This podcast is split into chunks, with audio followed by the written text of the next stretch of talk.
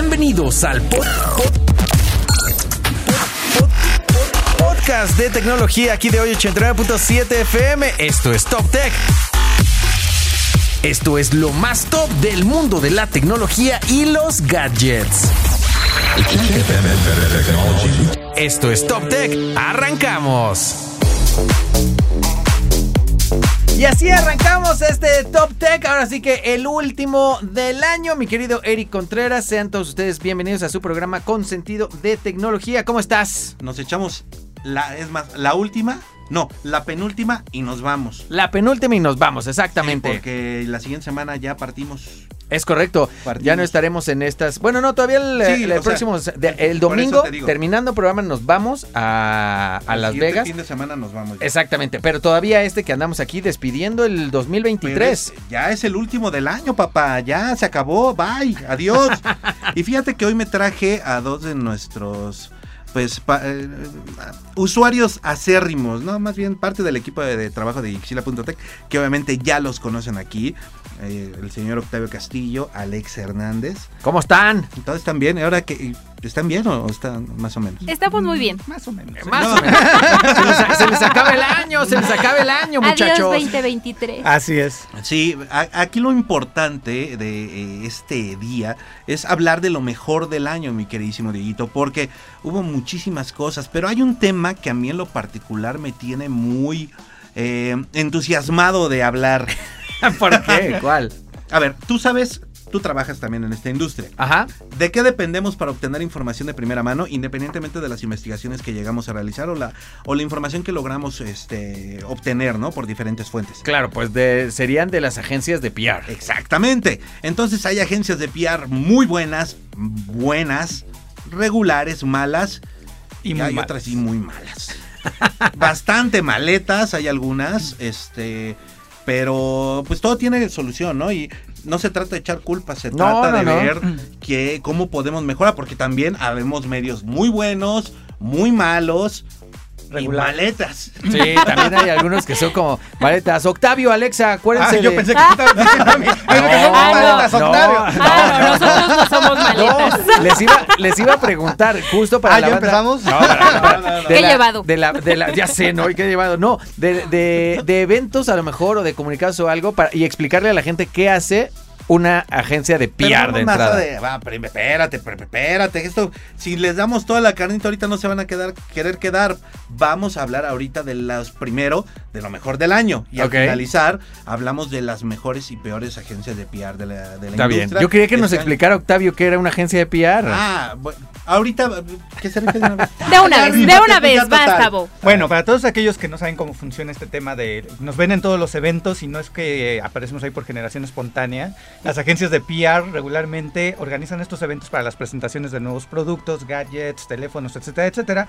Te mandan alguna invitación, te presentas al evento, etcétera. Ellos son el intermediario entre la marca y el medio de comunicación y son los que te envían la información, ya sea un comunicado de prensa, una galería de fotografías o una invitación directa a una presentación de De un hecho, gadget. nosotros porque estamos como muy en tecnología, pero hay agencias de PR para todas las Para marcas, todo, para, para restaurantes, todo. De ropas, todo. de De- todo les ¿no? Sí, exacto. Pero bueno, entonces ya vieron, nos vamos a ir ahorita con más música, pero vamos a regresar para platicar de lo mejor del año y para platicar de las mejores y peores agencias de RP. Pero bueno, vámonos con más, no se despeguen. Ahora sí le vamos a dar eh, de lleno a lo mejorcito del año. Digo, ustedes estuvieron ahí los eh, T3 Awards. Exactamente, donde premiamos a lo mejor de la tecnología que se ha presentado en nuestro país y en básicamente en toda Latinoamérica, que tienen en presencia en dos o más países de Latinoamérica, porque también es importante hacer la diferenciación que no todos los productos que, que, Mm-hmm. Que están a la venta están a la venta en todas las regiones. Por ejemplo, si los, hay unos que los presentan en, en China, pero que no llegan a México. Entonces Claro. es bien importante hacer esa diferenciación. Para, en términos generales, digo, tomamos en cuenta, por ejemplo, el mejor wearable, ¿no? Que en este caso fue un smartwatch. El, El Huawei Watch. Suena güera, ¿no? El mejor, Wearable. el mejor wearable. Wearable. No, el, el mejor. ¿Cómo le El puse? mejor El güera. mejor vestible. El mejor vestible. El mejor vestible. La tecnología vestible. Ah, ok, ok, ok.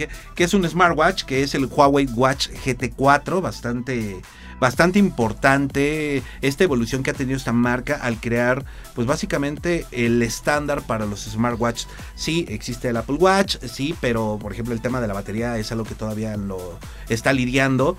Eh, el tema que ahorita está atravesando en Estados Unidos, por ejemplo, el, el van- van a retirarlos. Exactamente, los van a retirar del mercado, la generación 9 y el Ultra 2 van a estar retirados del mercado norteamericano hasta se- Hasta que- que, se, hasta que se terminen de, pe- de pelear que se en los terminen de pelear por andar usando este pues, Tecnología te- licenciada. sí, tecnología con patente.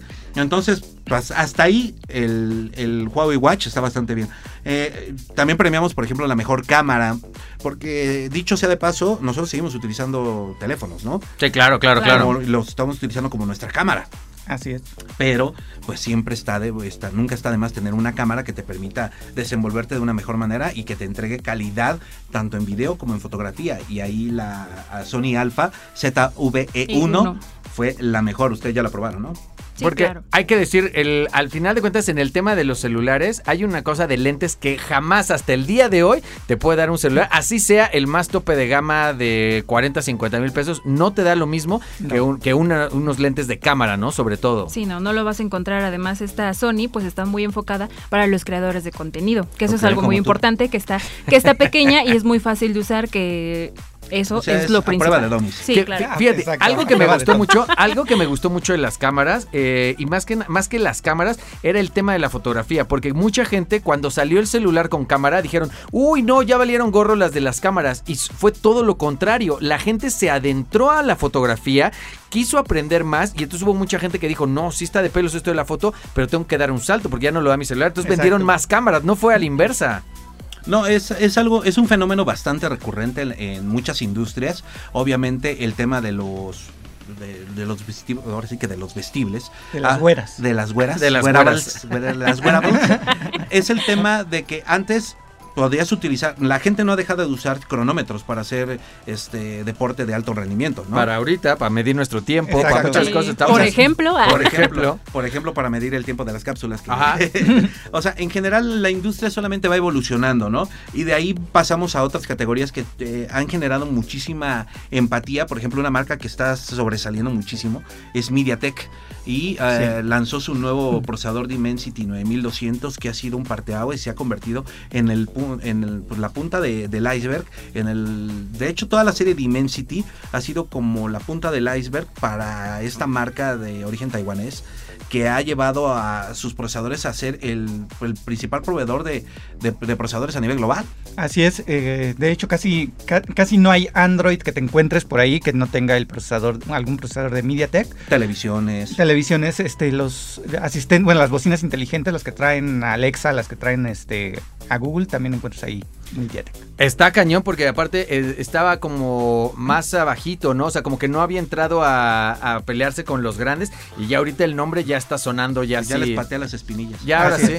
Dicen, eh, todavía no me alcanza, pero ya me ven por el ángulo muerto. Exacto. ya, ya preguntan, ¿qué, qué procesador tiene? Ah. MediaTek, Ah, me Ándale, interesa. Por ahí, pero bueno, recuerden, a lo largo de todo este año que los estuvimos leyendo y demás, así seguiremos ahí con el hashtag eh, Oye Geek. Exactamente. No se olviden de dejarnos todas sus dudas porque para el sí es. Habrá gente que diga, habrá gente que diga, yo tengo un gadget mejor o yo quiero algo del año. Díganos para ustedes qué fue lo claro. mejor. De hecho, a partir del siguiente año, eh, como ya los, lo habíamos comentado, nos vamos a alinear eh, editorialmente con toda la T3 global, en el cual lo mejor del año no lo sacaremos al final, sino lo, lo haremos a mediados de año, en la temporada de verano, para donde ya está la, la primera oleada de procesadores, de, de dispositivos que utilizan pues la nueva generación de procesadores.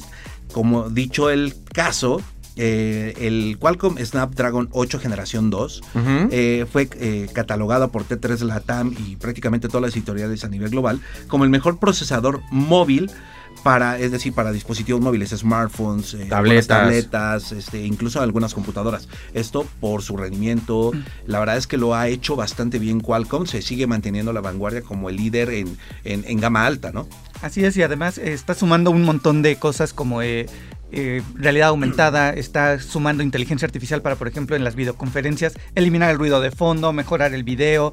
Está, están apostándole mucho a brincar hacia cuestiones de mayor poder más allá de únicamente pues bajar apps y, y que opere muy bien tu teléfono. Y lo que decíamos en alguna cápsula, ¿no? Cosas de inteligencia artificial dentro, Dentro de- del del, teléfono, mismo del, del teléfono, no que tengan que ir a la Sí, y nube ni aparte nada por el es estilo. IA generativa, te puede Sí. generar una imagen con el mismo procesador del teléfono sin necesidad de conectarse. El otro día eh, abrí un, eh, un teléfono de que no estaba Se muy te chido. cayó, no, no, no, no. No, Diego, ya no le espera, presten No, nada. pues era uno de X. De- Para abrí la aplicación para jugar con mi hijo de, de Jurassic Park. Ajá. Y entonces te escaneas y te lo pone en realidad aumentada. Pues no era un Snapdragon, porque me dijo, uy, no, no soporta realidad aumentada. Bueno, y dije, no hay bueno, dinosaurios no hay aquí". dinosaurios aquí. Y están extintos. Sí, no, no lo hizo. Pero digo, es que luego, y lo platicamos en- a lo largo del año, me acuerdo una cápsula que hicimos de cómo sí a veces nosotros solo vemos la cámara y creemos que que no hay necesidad de un procesador para que funcione la cámara, porque como que estamos muy acostumbrados a, ah, pues tú abres la cámara y ya se toman fotos. Y no, la realidad es que todos los procesos, desde que prenda la linternita, realidad aumentada, eh, que funcione la cámara, que haya efectos como cambiar el, cielo, el bokeh y demás, todo eso, Cosas mucho más importantes claro. que refleje los colores reales. por ejemplo, exacto. Que no cualquiera puede, ¿eh? Sí, Y eso está muy tiene cañón. mucho que ver con el, el tipo de sensor y cómo trabaja el procesador con ese sensor. Por eso eh, en esta último, en el último Qualcomm Snapdragon Summit que pasó hace uno- unas semanas, al cual tuvimos la oportunidad de asistir, pues ya en la generación 3 de, la- de los procesadores Snapdragon, generación este, eh, 1, este, perdón, generación 3, eh, la, ver- la verdad es que han hecho bastante bien el trabajo al incluir inteligencia artificial dentro del procesador donde ya no tienes que depender de estar conectado todo A el tiempo para poder obtener resultados en tiempo real y esto es mar- maravilloso. Y se va a estandarizar el tema de la cámara de 200 megapíxeles pero en general donde hay enfoque en todos lados, en todos los puntos de tu, de tu objetivo. Sí. Eso no, Y, eso... y Alexa jugando a la viborita. No, Yo jugando a la viborita. No, vale, Ah. Ah, no. y yo todavía, sí, sí, sí. No, pero algo que debemos de entender es que el procesador es el corazón del dispositivo. Eso es muy importante, que todo funciona por el procesador. Pero bueno, vámonos con el gadget del año que a su que a mi parecer fue bien merecido. Es uno de esos de esos gadgets que no sabes que necesitas hasta que lo tienes. Hasta que lo escuchas. Exactamente, Sonos 300 se ha convertido en el parteaguas de, de las bocinas inteligentes a nivel global, porque no solamente te, te- te otorga una calidad auditiva bastante superior en cuanto a su a su gama de precio, sino que compite con otras gamas superiores e incluso el, el tema del multiroom que se ha convertido en un estándar también Sonos en la industria, pues eh, da un paso más allá al, al dar al poder obtener y, y, este sonido Dolby Atmos, poderlo utilizar ya en, de- en una bocina como de este tipo. Wow, esto es, es siempre- es muy difícil describirlo con voz. Sí. Tienes que poner, eh, tienes que escucharla. Es, es una cosa maravillosa lo que ha hecho Sonos y también tuvimos la oportunidad de poder asistir a la presentación, a, ahora sí que eh, en sociedad, eh, esta nueva bocina, con la, la nueva línea que viene a sustituir la, la Era 5, digo la Sonos 5, eh, la Sonos 5 que también ya va. Entonces, eh, bien, bastante interesante este, es- esta bocina y no sé ustedes qué, qué les ha parecido este gadget. Nos cuentan si quieren ahorita todavía ya para cerrar. Gadget del año que fue la Soro, la Sonos eh, era 300. ¿Qué les pareció a ustedes que la probaron? A mí me gustó mucho, es una eh, bocina que ofrece un diseño minimal- minimalista y siempre ha tenido como esa onda de, de ser muy portátil. Muy animalista, dice. Minimalista. Ah, minima- mini- ah, de esa onda de tener diseño portátil Ajá. y que quepa en todos lados, pero eso no implica que no te ofrezca un buen sonido. Era justo lo que platicamos el otro día, ¿no?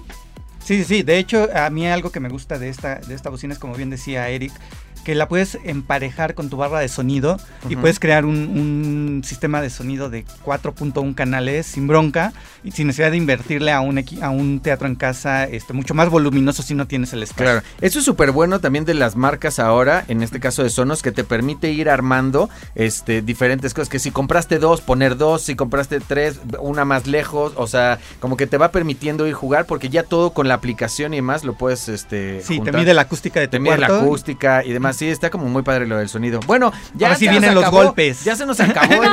No, no, pero nos tenemos chance, tenemos chance. No, pero eh, yo creo que no es... Espérate. No es las mejores y las peores agencias de RP, pero digamos hay algunas cosas que sí algunos no hacen bien.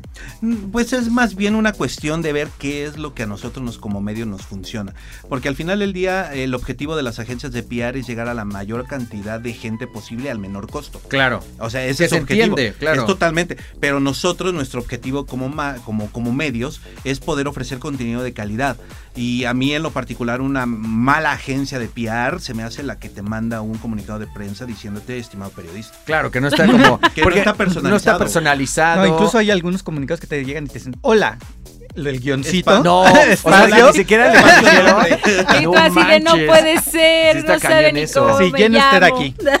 Sí, o sea, a final de Recuérdame cuentas. PR, pues de eso habla, ¿no? De buenas relaciones y que es, es sobre todo muy mucho buen trato, ¿no? Exacto. Ahora, les diría una cosa, eh, o les preguntaría más bien esto. La agencia de PR también, a la hora que comparte la información, pues trata de llegar a la mayor cantidad de gente posible, pero ¿no les gustaría que fuera tan, incluso esa, esa información un tonto más personalizada? O sea, por ejemplo, yo sé que T3 es más para estilo de vida, o sea, Así sí es. tecnología, Sí, pero es más. Entonces, que personalizar un poco más la información de qué te sirve a ti, ¿no? Y quisiera que es más de tecnología, que fuera más datos duros, Es no que sé. e- e- editorializar el contenido es nuestra chamba. Al Sí, final del día, ellos nos presentan lo que está haciendo determinada marca. Aquí el problema radica cuando no hay esas facilidades, porque hay algunas, hay algunos representantes, no digo las agencias de PR, hay algunos representantes de las marcas, de las agencias de PR, que están como, se suben como un banquito y creen que, o sea, ustedes me necesitan.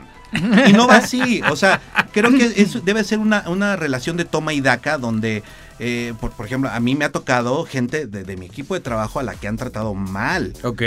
O sea, sumamente ¿La grosera. pelucean? Sí, pe- pelucearon. Con el niño no. no, con, con el- Con el niño no. Con el niño no. sí, exacto. Sí, No, claro. y, y la verdad es que sí hay agencias eh, que sí lo hacen maravillosamente, hay otras que lo hacen bien y otras que lo hacen regular son, pero así como las agencias tienen, así como nosotros nos expresamos de las agencias, también las agencias de PR, y yo los he visto, tienen su chat para hablar de los medios. Claro. Y dicen, no, es que con este güey ni te metas, o este güey cuidadito. Ahorita yo ya estoy, eh, ah, digo, muchas gracias por tomarme en consideración. ¿En qué nivel estás Sí, tú? sí, tío? yo ya estoy en el de los Si indeseables. fuera GTA, No. si fuera GTA sí, sí. tendría ya las cinco estrellas prendidas. Sí, si fuera, eh, sí, sí, si fuera Grand Theft Auto 5 yo ya tendría 4 o 5 estrellitas. ¿eh? Ya, me estaría, ya me estaría persiguiendo. La- Es que sabes cuál es el problema y creo que eh, la gente que no me conoce le puede sacar mucho de onda. Ajá. Pero yo soy bien clarito cuando digo las cosas. Yo no ando con, ay, disculpa, oye. Siempre trato con respeto a la gente. O sea, Ajá. nadie, nunca a nadie se le trata mal. Pero eres muy directo. Pero soy muy directo cuando digo las cosas. Y por eso que ya está está como Bart. Simpson en el cine Azteca, no le venda boletos a este niño. Sí, no, definitivamente. Pues un gran consejo será, yo creo que revisar, eh, porque a veces no es, no es la agencia, como decías, a veces es la gente que está, que trabaja directamente en la, en la agencia que tiene, eh, que no es tan profesional de repente o cosas por el estilo. Habrá que todos eh, hacer como, como dirían, una introspección. Exacto. Y, y revisar como no las cosas. chamba, ¿eh? Claro, no, no, no, me refiero pues, como consejo para Pero las mira, sí, agencias. como, como ecosistema de, de tecnología, los medios eh, especializados se encuentran en crisis. Claro. Eh, las propias Ajá. marcas, no diría las agencias, quizás las propias marcas han contribuido un poco a ello, buscando reducir o buscando moverse por otros lados en cómo comunicar sus mensajes. Claro. Pero independientemente de la estrategia que cada marca siga y que cada agencia siga, lo que no puedes, a lo que no puedes llegar es a pensar que no necesitas de X, Y o B. Claro. O sea, no, no vamos a hablar únicamente por, por el medio Para el que trabajamos, pero así como los medios necesitamos a las marcas, las marcas necesitan a los medios y el peor error que podemos cometer todos es pensar que no necesitamos al otro. Claro. Exacto. Como seres sociales. Chicos, ¡feliz año! Felicidades, que bien Ay, la pasen. feliz año. Feliz año a todos.